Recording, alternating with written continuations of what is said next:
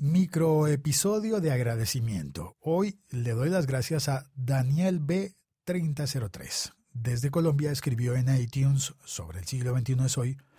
Excelente.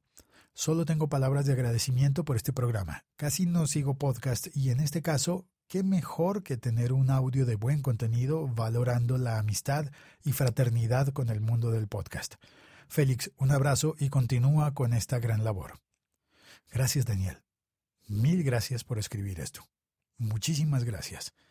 De, de pequeñas de pequeñas palmadas en la espalda a veces se junta la energía necesaria para continuar en un oficio que a veces uno no sabe cómo, cómo ¿por qué lo sigo haciendo? Bueno, porque hay reseñas en iTunes tan bonitas como esta de Daniel. Gracias a él y a todas las personas que escriben una reseña en iTunes recomendando el siglo XXI es hoy.